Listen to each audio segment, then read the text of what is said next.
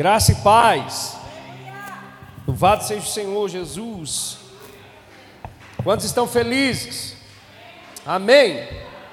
Glória a Deus. Louvado seja o Senhor. Nós vamos continuar falando sobre uma igreja relevante. Amém. Durante todo esse mês de julho nós vamos falar sobre esse tema, sobre sermos indispensáveis para esse tempo. Amém? Glória a Deus. Abra sua Bíblia comigo. No livro de Atos dos Apóstolos, no capítulo de número 6. Atos dos Apóstolos, capítulo de número 6.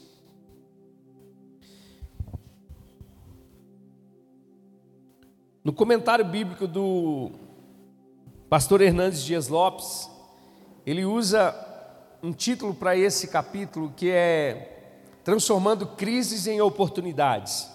Amém? Transformando crises em oportunidades. E, e eu creio de todo coração, irmãos, que a, a igreja ela nasceu no coração de Deus para isso. Amém? Para fazer com que as crises se tornem oportunidades. E nós, como cristãos, também precisamos aprender a viver dessa maneira. Amém? As crises, elas podem surgir, mas em todas elas nós podemos enxergar uma oportunidade. Amém? Sabe, irmãos, diferentemente do mundo, nós podemos contar com a sabedoria de Deus, com o poder de Deus e com a graça de Deus.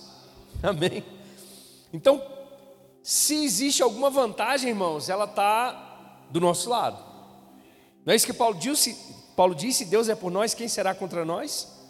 Ou seja, então toda oportunidade, ou toda crise que se levanta, ou todo problema que se levanta, nós precisamos entender que, em meio a esses problemas, em meio a essas dificuldades, nós podemos transformar isso em uma grande oportunidade. E a igreja de Jesus, ela se tornou expert nisso. Durante toda a caminhada, desde a fundação da igreja, crises se levantaram, crises e mais crises. Amém? E é engraçado, irmãos, porque Deus sempre foi um, um, é, na, sua, na sua onisciência, no seu poder, ele é estrategista. Amém?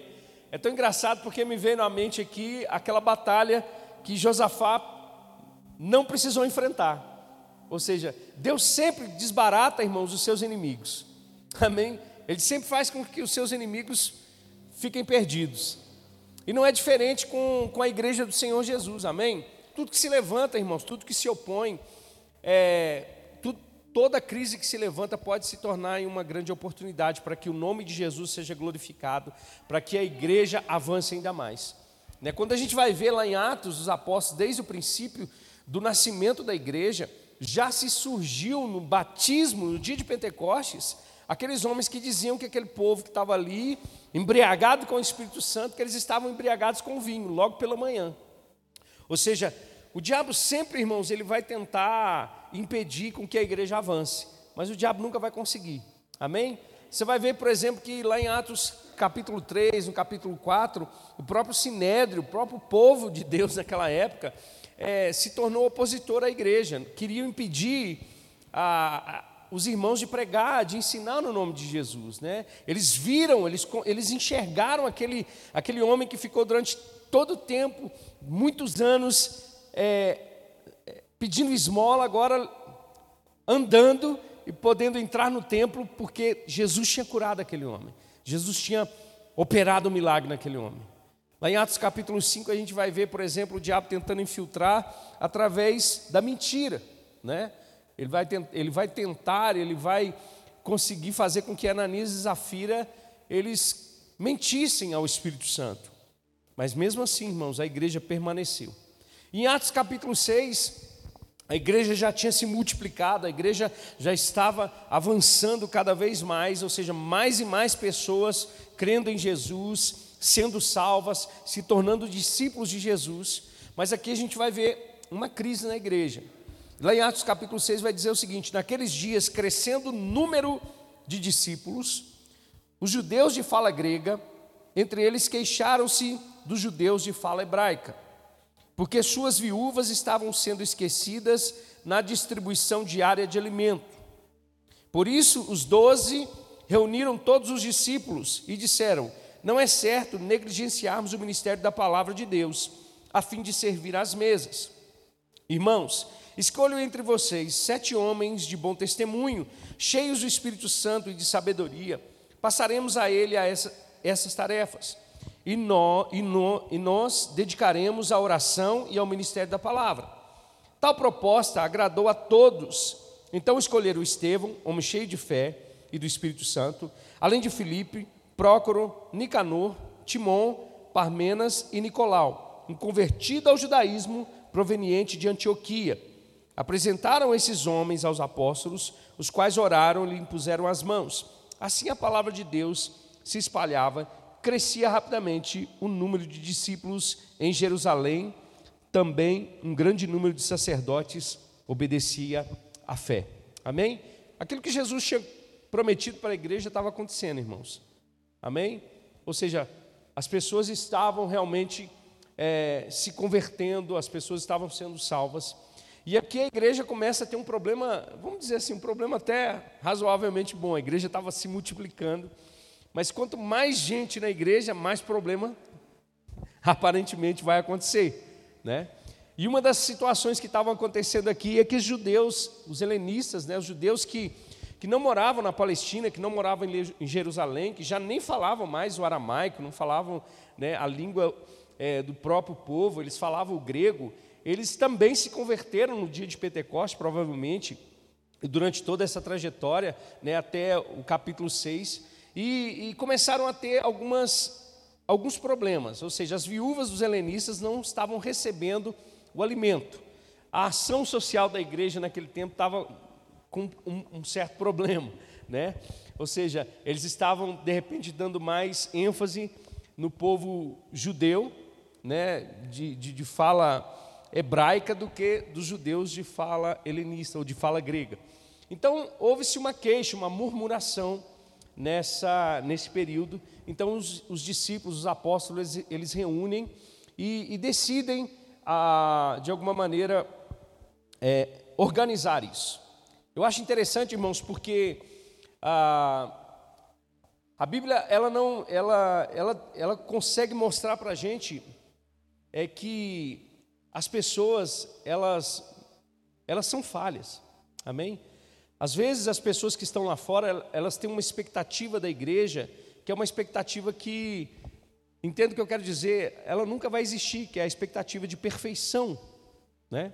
Eles, as pessoas pensam que os crentes, ou falam que os crentes se acham que são perfeitos, mas nós não, não achamos que somos perfeitos, amém? Se nós estamos aqui, é porque nós somos imperfeitos. Se nós estamos aqui é porque nós somos falhos e porque nós carecemos da graça de Deus e da salvação de Deus. Amém? Agora, o fato de estarmos aqui também significa que nós podemos, através desses problemas, é, conseguir soluções da parte de Deus. Amém? Então, olha só que interessante: os discípulos reuniram esse povo e começaram realmente a, a, a organizar essa parte das mesas. Não é que os discípulos estavam dizendo, olha, é, essa parte ela não, não, não é interessante para a gente, não, é uma parte inferior, ou seja, o social, a palavra e a oração. Não, muito pelo contrário. Só que na realidade, aqui foi uma grande oportunidade para que outras pessoas também se levantassem para servir. Né? Essa palavra servir aqui é diaconia. Ou seja, a primeira vez que a palavra diácono ou diaconia vai aparecer na Bíblia é em Atos capítulo 6. Ou seja, homens que foram levantados para poder servir as mesas.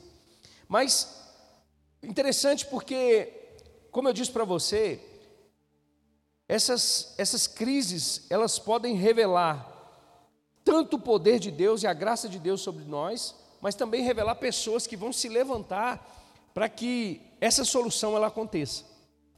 Amém? E ser relevante é isso. Ser relevante não é simplesmente é, trabalhar em tudo que está funcionando, mas é solução naquilo que não está funcionando também. Ser relevante é ser uma resposta no lugar onde as coisas não estão funcionando. E graças a Deus que nós podemos, irmãos, contar com Deus. Graças a Deus que nós podemos contar com a capacidade de Deus, com a graça de Deus, para que todos nós, cada um no seu lugar, cada um na sua vocação, cada um no seu chamado, possa servir o corpo de Cristo, possa servir a igreja de forma eficaz. Amém? Então, olha só, os discípulos, eles, eles começaram a, a entender que precisavam compartilhar, ou, ou dividir, ou fazer com que outras pessoas pudessem servir também a igreja. Por que, que eles precisavam fazer isso? Aqui vai dizer o seguinte: olha, o verso ah, de número 2 diz: Por isso os doze reuniram todos os discípulos e disseram: Não é certo negligenciarmos o ministério da palavra de Deus a fim de servir às mesas. Ou seja, os discípulos, eles entendiam que a parte que era deles, ou seja, aquilo que Deus os incumbiu para poder fazer, que era fundamentar a igreja, que era forjar a igreja na palavra, eles precisavam fazer. O ministério da mesa não poderia ser uma distração para que esses discípulos ou para que os apóstolos deixassem de lado a palavra de Deus para poder servir as viúvas helenistas. Ou seja, a gente precisa entender que o que Deus demonstra para nós é que a palavra ela, ela precisa ser o fundamento da igreja. Todas as outras coisas elas vão acontecer por causa do fundamento, por causa da palavra de Cristo por causa da palavra de Deus. E isso também serve para nós como cristãos. Amém? Muitas coisas se levantam como distrações na nossa vida. Muitas coisas impedem com que a gente, de fato, possa é, mergulhar nas Escrituras Sagradas. Eu vou dizer para você, mesmo eu sendo pastor e lendo a palavra todos os dias, não é fácil. Não é fácil. Sempre as distrações vão se levantar. Sempre as dificuldades vão vir. Mas eu preciso, irmãos, entender que a palavra de Deus, ela é meu sustento. Que a palavra de Deus é que vai me manter posicionado. Que a palavra de Deus que vai me manter firme em meio às crises. Que é por intermédio da palavra de Deus que eu posso fazer com que uma crise se torne uma oportunidade na minha vida. É a palavra de Deus que é justamente a lâmpada que vai clarear, que vai nos dar clareza acerca de decisões que nós podemos e devemos tomar no nosso dia a dia. Ou seja, os discípulos entenderam e disseram: olha, nós não podemos negligenciar. É sinal que há possibilidade, irmãos, de nós vivermos, fazermos muitas coisas e estarmos negligenciando o ministério da palavra. E nós não podemos fazer isso. Nós não, nós não podemos aceitar isso na nossa vida. Eu estava falando com alguns irmãos aqui é, sobre a nossa conferência, que foi uma benção, amém? Foi, foi maravilhoso, foi um tempo glorioso, poderoso. E, e assim, irmãos, a gente consegue enxergar, até mesmo nas músicas que nós cantamos, esse zelo pela, pela palavra de Deus. Amém? Porque às vezes a gente canta alguma coisa que, que, não, que não se conecta com a palavra, a gente fica meio que, cara, tem alguma coisa que não está batendo, sabe? Então, é, se a gente não tiver esse zelo, a gente acaba fazendo com que isso se torne uma distração na nossa vida. Então, a palavra, ou seja, o louvor, precisa ser a palavra cantada, precisa ser a nossa realidade, precisa ser a realidade de Cristo em nós. Amém? Isso em toda a nossa vida, ou seja, então os, os discípulos entenderam que eles não poderiam negligenciar, abandonar, deixar de lado para poder fazer outra coisa. Isso serve para todas as áreas da nossa vida, irmãos. A palavra de Deus, ela sempre vai ser o nosso porto seguro, o nosso lugar seguro. Não foi isso que Jesus disse em Mateus capítulo 7? Que nós devemos construir a nossa vida na rocha, na palavra de Deus. Amém? E, em todas as áreas, olha para você ver. Jesus falou em João capítulo 8: que se nós conhecemos a verdade, ela vai nos libertar. Se a gente precisa de libertação em alguma área na nossa vida, nós não podemos negligenciar a palavra de Deus. É ela que vai nos libertar. É ela que vai nos tirar desse lugar de escravidão. É ela que vai nos tirar desse lugar de, de inoperância. Amém, irmãos? Então, olha só, o verso 2 diz: Por isso os doze reuniram todos os discípulos e disseram: Não é certo negligenciarmos o ministério da palavra de Deus a fim de servir às mesas. Não que o serviço de diaconia ele era inferior, mas eles entenderam o propósito. Eles entenderam, olha, nós, nós somos, nós estamos aqui para fundamentar. Outras pessoas vão precisar servir em outras áreas. E a coisa melhor do mundo, irmãos, é você saber para o que você foi chamado. Tá certo que em determinado tempo da nossa, da nossa caminhada cristã, a gente vai atacar para tudo quanto é lado, até Deus falar assim: ó, aqui é seu lugar. E às vezes Deus vai te chamar para um determinado tempo, para uma, para uma área no corpo de Cristo, e depois vai te tirar dali e te colocar em outro lugar. Não é assim que o Espírito Santo faz? Ele não dá os dons segundo lhe apraz. Ou seja, em determinados momentos, a unção de ensino, a unção do profeta, não importa, irmãos, o importante é a gente estar servindo, o importante é a gente entender que nós somos participantes, que nós fazemos com que esse corpo ele funcione através dos dons, através do ministério. Amém. Agora olha só, interessante, o verso 3 vai dizer o seguinte: Irmãos, escolha entre vocês sete homens de bom testemunho, cheios do Espírito Santo e de sabedoria. Passaremos a eles essa tarefa e, nós dedicaremos à oração e ao ministério da palavra. É interessante porque eles, eles não escolheram qualquer pessoa, qualquer tipo de pessoa. Amém? O que, que as pessoas precisavam ter para poder servir? Elas precisavam ter bom testemunho. E elas precisavam ser cheias do Espírito Santo. Elas precisavam ter bom testemunho e precisavam ser cheias do Espírito Santo. Irmãos, para a gente fazer com que as crises se transformem em oportunidades, nós precisamos ser cheios do Espírito Santo. Jesus, quando ele comissionou os discípulos, ele, ele disse para os discípulos: vocês precisam ficar aqui até que vocês sejam revestidos do alto. Ou seja, porque sem o Espírito Santo, irmãos, nós não conseguimos fazer nada. Sem o Espírito Santo, irmãos, nós não conseguimos, na nossa própria força, fazer com que o pecador ele se arrependa é a ação do Espírito Santo. Eu posso pregar muito bem, irmãos, mas se o Espírito Santo não estiver comigo, se o Espírito Santo não estiver sobre mim, se não estiver em mim, não vai adiantar nada. Não vai resolver nada. Nós precisamos estar cheios. E olha que a Bíblia diz cheios. Cheios, não é uma parcela, não é uma pequena parcela do Espírito, mas é cheio, é pleno do Espírito Santo. Cheio do Espírito.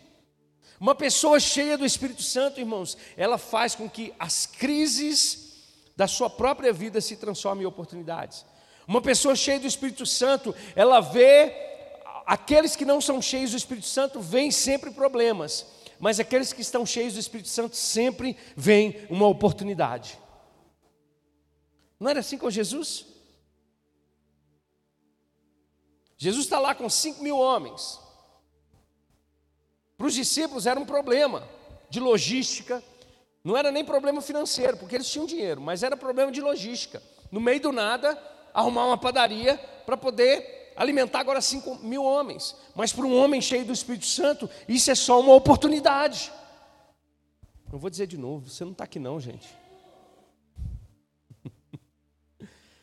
É só uma oportunidade.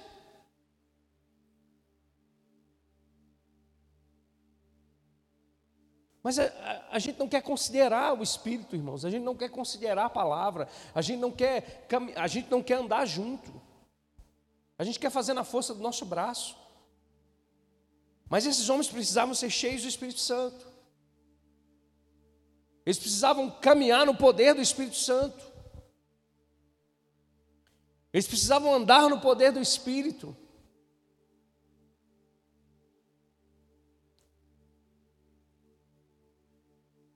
As crises elas vão surgir no meio da igreja, na sua casa, no seu trabalho, mas se você for cheio do Espírito Santo, irmão, isso vai ser só um, mais uma oportunidade para o nome de Jesus ser glorificado. Não é sucumbir na crise, é prevalecer e permanecer em meio à crise, porque o Espírito Santo, tá, o Juan está tá ensinando os meninos lá em cima, é o Paracletos é o consolador, ele é o ajudador, é aquele que pega junto. Amém. Por isso que Jesus falou: vocês não podem fazer nada sem o Espírito Santo. Vocês farão as mesmas obras que eu faço, cheios do Espírito Santo. Farão obras maiores, cheios do Espírito Santo. Agora, eles também precisavam ter bom testemunho uma característica de um cristão relevante. de uma igreja relevante, dar bom testemunho. Eu lembro de, uma, de um exemplo de, de um. Não é, da, não é da igreja, mas um pastor que contou esse exemplo de que um dia um rapaz estava um desespero danado e, e, e aconteceu uma briga no trânsito e de repente uma pessoa que estava lá né, no, no, meio dessa briga começou a esbravejar, a brigar e aquele negócio todo. E um dia esse rapaz ele ele foi na igreja, foi numa igreja e chegou lá na porta da igreja, quem estava lá era o homem que estava esbravejando, brigando e ele era diácono da igreja. Aí você pensa assim, meu Deus do céu, e agora? Ele está aqui agora, vai me dar a paz do Senhor, mas ontem ele estava lá querendo matar o camarada lá no trânsito. Está certo, irmãos, que a gente não é perfeito. Está certo que em muitos momentos da nossa vida a ira pode, pode se acender, a gente pode falar besteira, mas isso não pode ser uma regra na nossa vida, isso tem que ser uma exceção. Porque nós precisamos dar bom testemunho.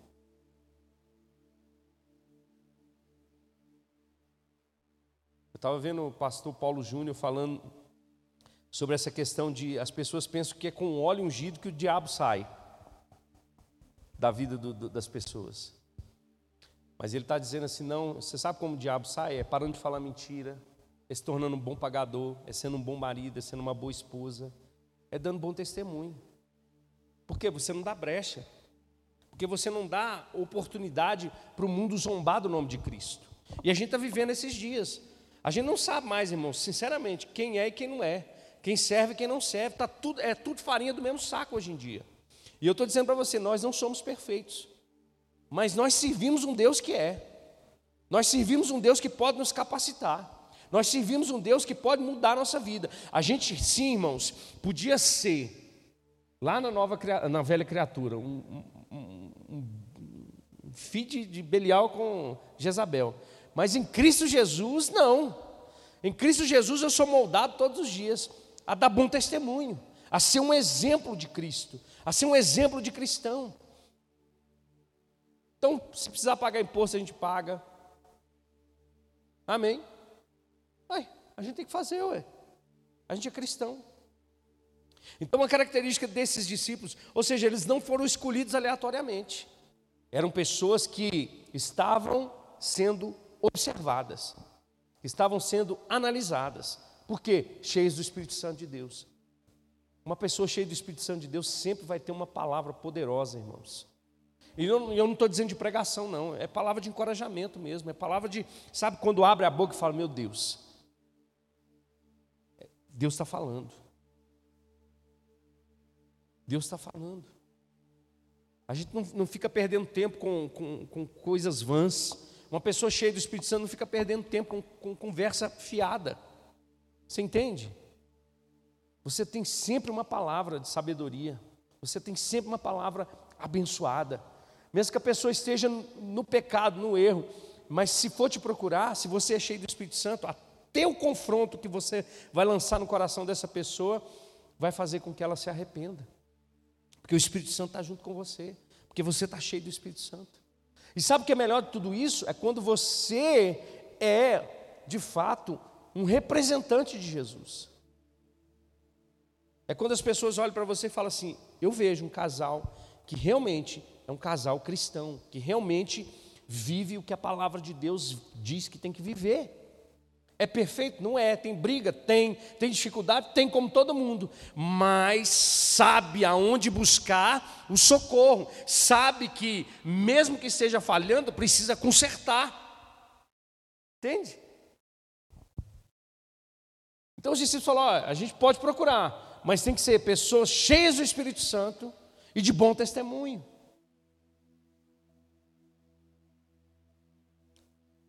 Para ser relevante nesse tempo, irmãos, a gente vai precisar ser dessa maneira, viver dessa maneira. Amém.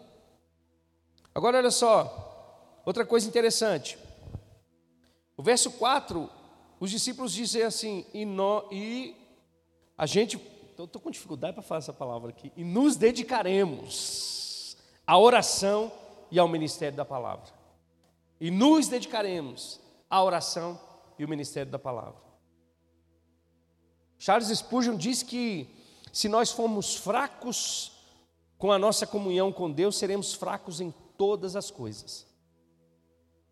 Então os discípulos entenderam que oração e palavra, eles não colocaram palavra e oração, oração e palavra. Relacionamento primeiro, comunhão primeiro. Se a gente for fraco na nossa comunhão com Deus, a gente vai ser fraco em todas as áreas da nossa vida. E eu pensando nisso, eu falei: Deus, o Senhor é, é, é incrível, porque Ele nos deu uma ferramenta chamada oração. E quando você vai na Bíblia, irmãos, você vai ver o próprio Senhor Jesus dizendo: Olha, peçam e vos será dado. O próprio Senhor Jesus insiste para que nós perseveremos na oração.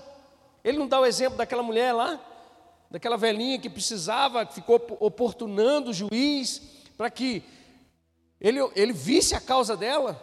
Jesus estava fazendo uma comparação, dizendo: olha, nós precisamos ser perseverantes na oração.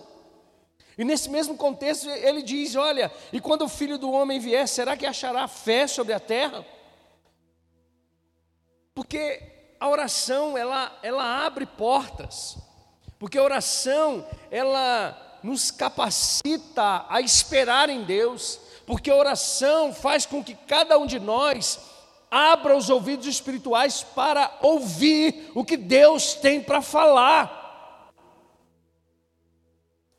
Tiago diz Tiago chega a dizer o seguinte: olha, se vocês não têm sabedoria, peça a Deus que dá livremente a todos.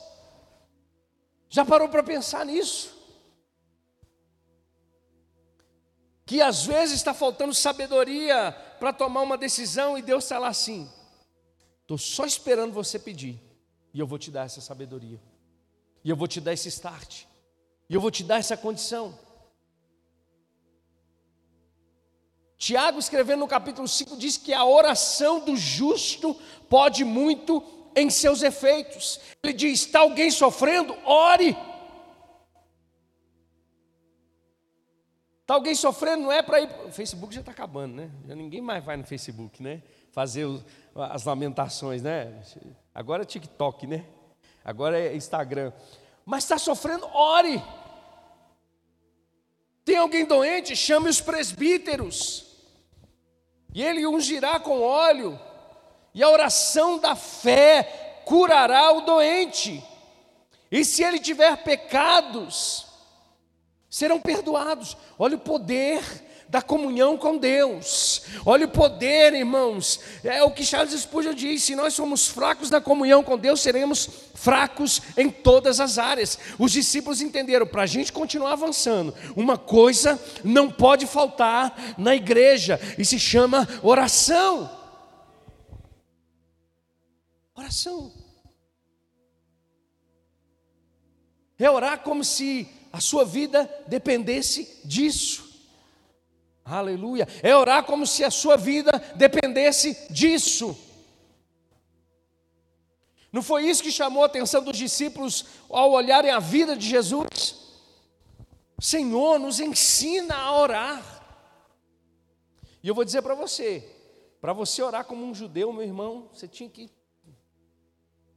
E aí os discípulos veem a vida de Jesus vê os passos de Jesus, vê como Jesus caminhava sobre essa terra e diz: Não, a gente não sabe orar, ele é que sabe. Como ele sabe? Mas óbvio, Jesus cheio do Espírito Santo, Jesus cheio da palavra, não vai orar, não vai orar fora da vontade de Deus. Amém. Então os discípulos entenderam dizendo: Olha, nós vamos ficar. E ali, quando os discípulos estão dizendo isso, não significa que é só para a vida do pastor, é para a vida do crente. Eu te garanto que você vai vencer muitas batalhas na sua vida só de joelho dobrado. Tem muita coisa, irmãos, na sua vida que você vai vencer, não é dando grito. Que você vai vencer não é contando para todo mundo. Que você vai vencer não é indo para as redes sociais, é dobrando seu joelho e dizendo: Senhor, eu estou aqui diante do Senhor. E a tua palavra me ensina e me encoraja a clamar ao Senhor. Está sofrendo? Ore. Está doente? Chame alguém para orar por você. Tem falta de sabedoria? Ore. Peça a Deus que dá livremente a todos, mas peça com fé, não duvidando no seu coração. Então os discípulos entenderam que a comunhão, ela é fundamental para ser relevante, para ser uma igreja poderosa, para ser uma igreja forte, para ser um cristão forte. Não é John Wesley que diz isso? John Wesley chega a dizer o seguinte: Deus tendo todo o poder, ele decidiu fazer as coisas baseado na oração dos homens. Meu Deus, não foi eu que disse, foi John Wesley que disse. Porque quando você vai ver lá em Mateus capítulo 16, Mateus capítulo 18, ele vai dizer o poder da oração, o poder da concordância. Mas tudo isso precisa estar diretamente ligado com a palavra de Deus. Então os discípulos dizem: Olha, nós não vamos, ou nós dedicaremos à oração e ao ministério da palavra. Por quê? Porque nós precisamos entender que os dois caminham juntos. É a comunhão com Deus e a revelação. É a comunhão com Deus e a palavra de Deus. É o relacionamento e o alimento. É isso que vai fazer com que a gente consiga ser relevante. Abre comigo aí, é, é, Herbert, 2 Timóteo capítulo 2, verso 14. 2 Timóteo 2,14, olha só. Paulo vai dizer, vai, vai dizer para Timóteo o seguinte: continue a lembrar essas coisas a todos, advertindo solenemente diante de Deus, para que não se envolvam em discussões acerca de palavras. Isso não traz proveito e serve apenas para perverter os ouvintes. Procure apresentar-se a Deus aprovado, como obreiro que não tem do que se envergonhar e que maneje corretamente a palavra da verdade. Maneje corretamente a palavra da verdade.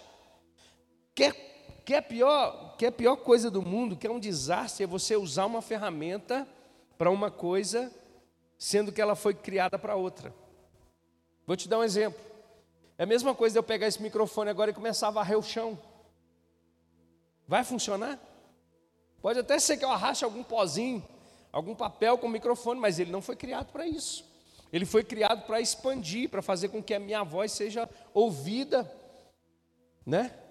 Numa distância maior. Agora a vassoura foi criada para varrer o chão. Então, Paulo está dizendo: olha, procure apresentar-se a Deus aprovado. Como? como um obreiro que não tem do que se envergonhar e que maneja, maneja corretamente a palavra da verdade. Ou seja, Paulo está dizendo que a gente precisa, irmãos, ter essa capacidade de pegar, de, de, de, de ter a palavra de Deus como essa ferramenta e que nós precisamos manejar bem essa palavra.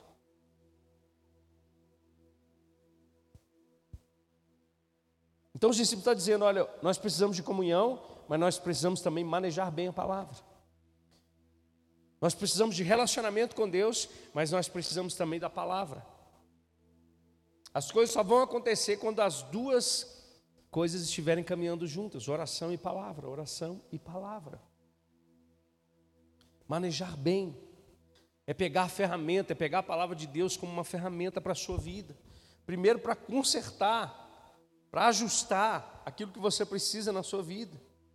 Ela vai servir para isso. Como uma palavra de encorajamento, ela vai servir para isso. Como uma palavra de cura, ela vai servir para isso. Como uma palavra de sabedoria, ela vai servir para isso. Não é isso que o escritor dos Hebreus diz? A palavra de Deus ela é viva e eficaz, ou seja, viva e eficaz. Primeiro, ela é viva. O seu relacionamento com Deus gera em você revelação da palavra, gera em você um resultado poderoso na palavra, viva e eficaz. Aquilo que ela produz em nós, irmãos. Amém? Não é isso que Paulo diz? Que essa afirmação é fiel? Ou seja, essa palavra ela é fiel. Então Paulo chama e os discípulos estão dizendo: olha, vocês precisam, nós precisamos caminhar na, na oração e na palavra.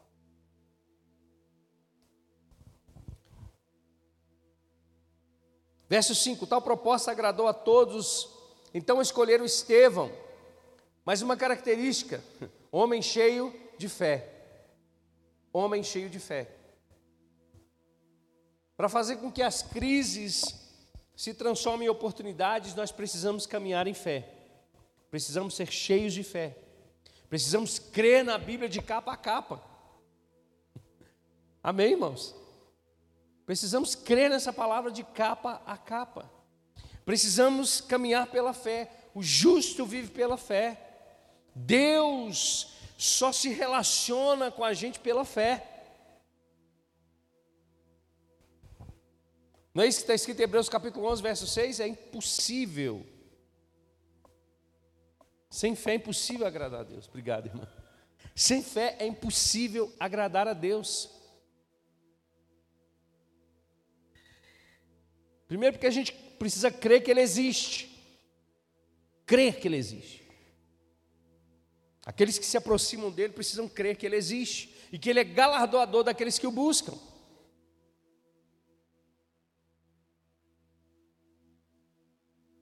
A fé é o firme fundamento do cristão. Então, para a gente ser relevante nesses dias, a gente precisa andar em fé. A gente precisa dar passos de fé. A gente precisa continuar crendo.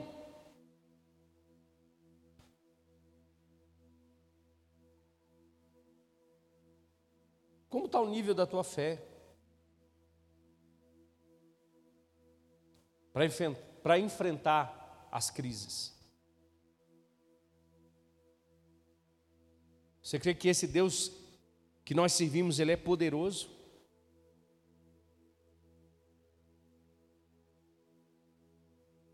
Que Ele é poderoso para socorrer, que Ele é poderoso para te dar o escape na tentação, que Ele é poderoso para curar você, que Ele é poderoso para suprir a sua necessidade, que Ele é poderoso para transformar um ambiente. Paulo andava nesse nível, os discípulos andavam nesse nível. Jesus falou: Vão, em meu nome, vocês imporão as mãos sobre os enfermos. Abre comigo aí Marcos 16 aí para mim. Marcos 16, 16. Quem crê e for batizado será salvo, mas quem não crê será condenado. Esses sinais acompanharão os que creem. Em meu nome expulsarão demônios, falarão novas línguas, pegarão em serpentes, e se beberem algum veneno mortal não lhes fará mal nenhum, imporão as mãos sobre os doentes e eles ficarão curados. Depois de lhes ter falado, o Senhor Jesus foi elevado aos céus e assentou-se à direita de Deus.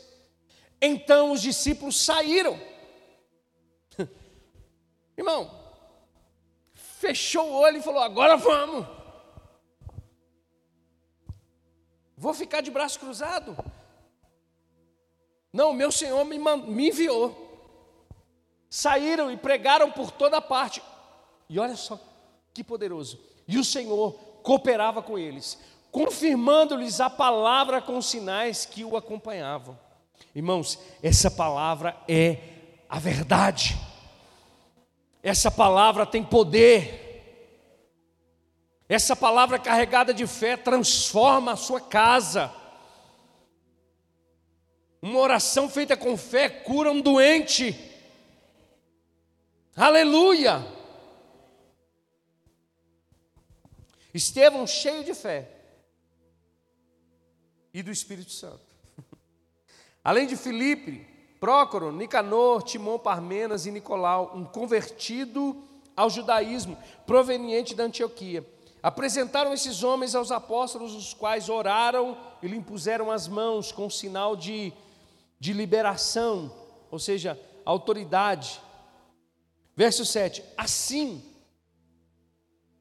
a palavra de Deus se espalhava, crescia rapidamente o número de discípulos em Jerusalém, também um grande número de sacerdotes obedecia à fé. Olha que coisa poderosa. Quando eles decidiram obedecer, quando esses homens decidiram servir as mesas, não cruzaram os braços, não ficaram, sabe, lamentando, não ficaram murmurando. Começou a murmuração, os discípulos, opa, a gente, tá, a gente achou um problema, vamos resolver. Levanta homens, levanta mulheres. E assim tem que ser na igreja. Pessoas dispostas, pessoas disponíveis. Opa, está com problema, vamos resolver. Eu estou aqui cheio do Espírito Santo. Ah, mas é só é, pintar a igreja, não importa.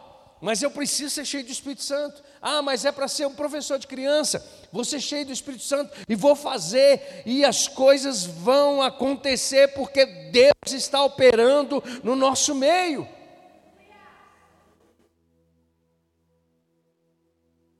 É buscar ser relevante, é buscar ser, sabe, como a palavra diz, necessário, indispensável uma peça fundamental no, no, no corpo, para que fique leve. Então os discípulos enxergaram o erro e falaram: não, a gente vai resolver, levanta homens. E no final, irmãos, olha o sucesso, olha o poder de Deus manifestando. Assim a palavra de Deus se espalhava. Esse é o propósito de nós estarmos aqui. Esse é o propósito de nós pregarmos o Evangelho todos os dias. Esse é o propósito que nós precisamos ter na nossa vida.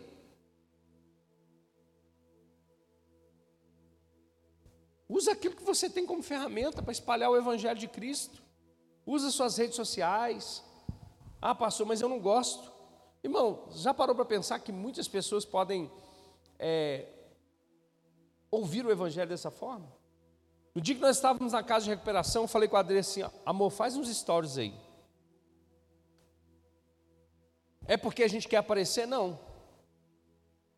Aí eu cheguei em casa, irmãos. Cheguei em casa, tomei um banho, fui deitar. Uma irmã, na realidade, ela é irmã em Cristo agora. Eu cresci com os filhos dela. A gente era vizinho assim, antigamente era bem diferente, né? A gente era mais família e tal. Então cresci com os, com os filhos, a gente cresceu junto em casa e tal. Ela me chamou, falou, Eduardo, onde é essa casa de recuperação? Eu estou precisando de uma casa de recuperação para me poder auxiliar, ajudar um irmão aqui da nossa igreja que está precisando. Foi uma resposta. No mesmo dia eu já chamei o Normando, o Normando falou, pastor, vou passar o contato, passamos o contato para ela.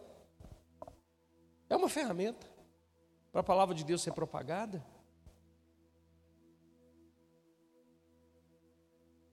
Amém, irmãos? Faça isso. Assim a palavra de Deus se espalhava, crescia rapidamente. O número de discípulos em Jerusalém. Também um grande número de sacerdotes obedecia à fé. Irmãos, eu estava vendo aqui, diz que nessa época, de Atos capítulo 6, tinha em média 18 mil sacerdotes servindo no templo. É, é gente com força. E boa parte desse povo, olha só, começou a obedecer à fé evangélica. O que, que uma crise pode fazer? Para o mundo, pode ser a destruição, mas para o povo de Deus é uma grande oportunidade de resolução de problemas. Para quem não tem Cristo, pode ser o fim. Mas para nós que estamos pautados no poder de Deus, na graça de Deus, na Sua palavra, na comunhão com Ele, irmão, é só mais uma oportunidade para o nome de Jesus ser glorificado. Esses mesmos sacerdotes que não queriam que esses irmãos pregassem e ensinassem, agora estavam obedecendo à fé evangélica. Por quê? Porque quando a gente faz as coisas debaixo do propósito de Deus, irmãos, quando a gente está andando em obediência a Deus, quando a gente está fazendo as coisas que Deus deseja que a gente faça, as coisas vão acontecer. Mesmo que as crises venham, mesmo que os obstáculos surjam, mesmo que os imprevistos apareçam, Deus sempre vai estar com a gente. Deus sempre vai estar comigo, com você. Ser uma igreja relevante é assim. É uma igreja que não desconsidera a palavra de Deus. É uma igreja que tem comunhão com Deus. É uma igreja que tem comunhão com a Sua palavra. É um povo que é cheio do Espírito Santo. É um povo que dá bom testemunho. E é um povo que é cheio de fé. Amém. Fica de pé comigo. Aleluia. Glória a Deus. Aleluia. Aleluia. Jesus, nós te damos graças nessa noite, Jesus. Nós te louvamos, Pai. Nós te agradecemos por essa palavra nessa noite, Jesus. Essa palavra, Deus, que que guarda o nosso coração, que mantém a nossa fé, que nos posiciona em meio às crises, Pai. Essa palavra que nos fortalece, essa palavra que é lâmpada para os nossos pés, que é luz para o nosso caminho.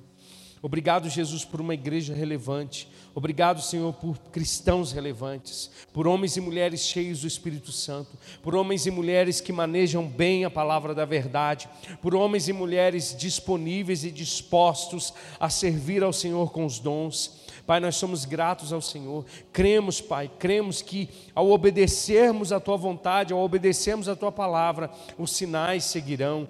Ó Deus, assim como aconteceu em Atos capítulo 6, eu creio, Pai, eu creio que o Senhor hoje pode fazer infinitamente mais, Pai. Que o Senhor pode fazer com que a tua palavra se espalhe.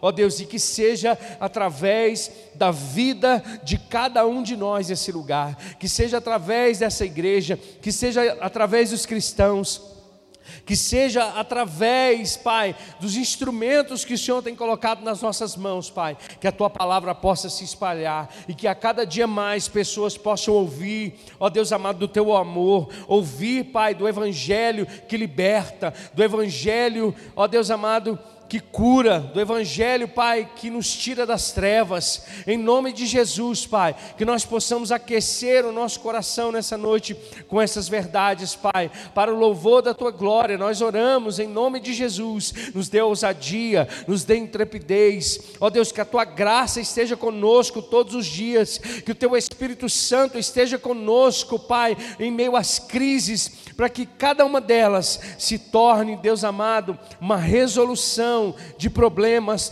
para a glória do teu nome, Jesus. Nós oramos, Pai, no nome de Jesus. Nós oramos no nome de Jesus. Amém e amém. Glória a Deus. Foi abençoado? Amém. Aleluias.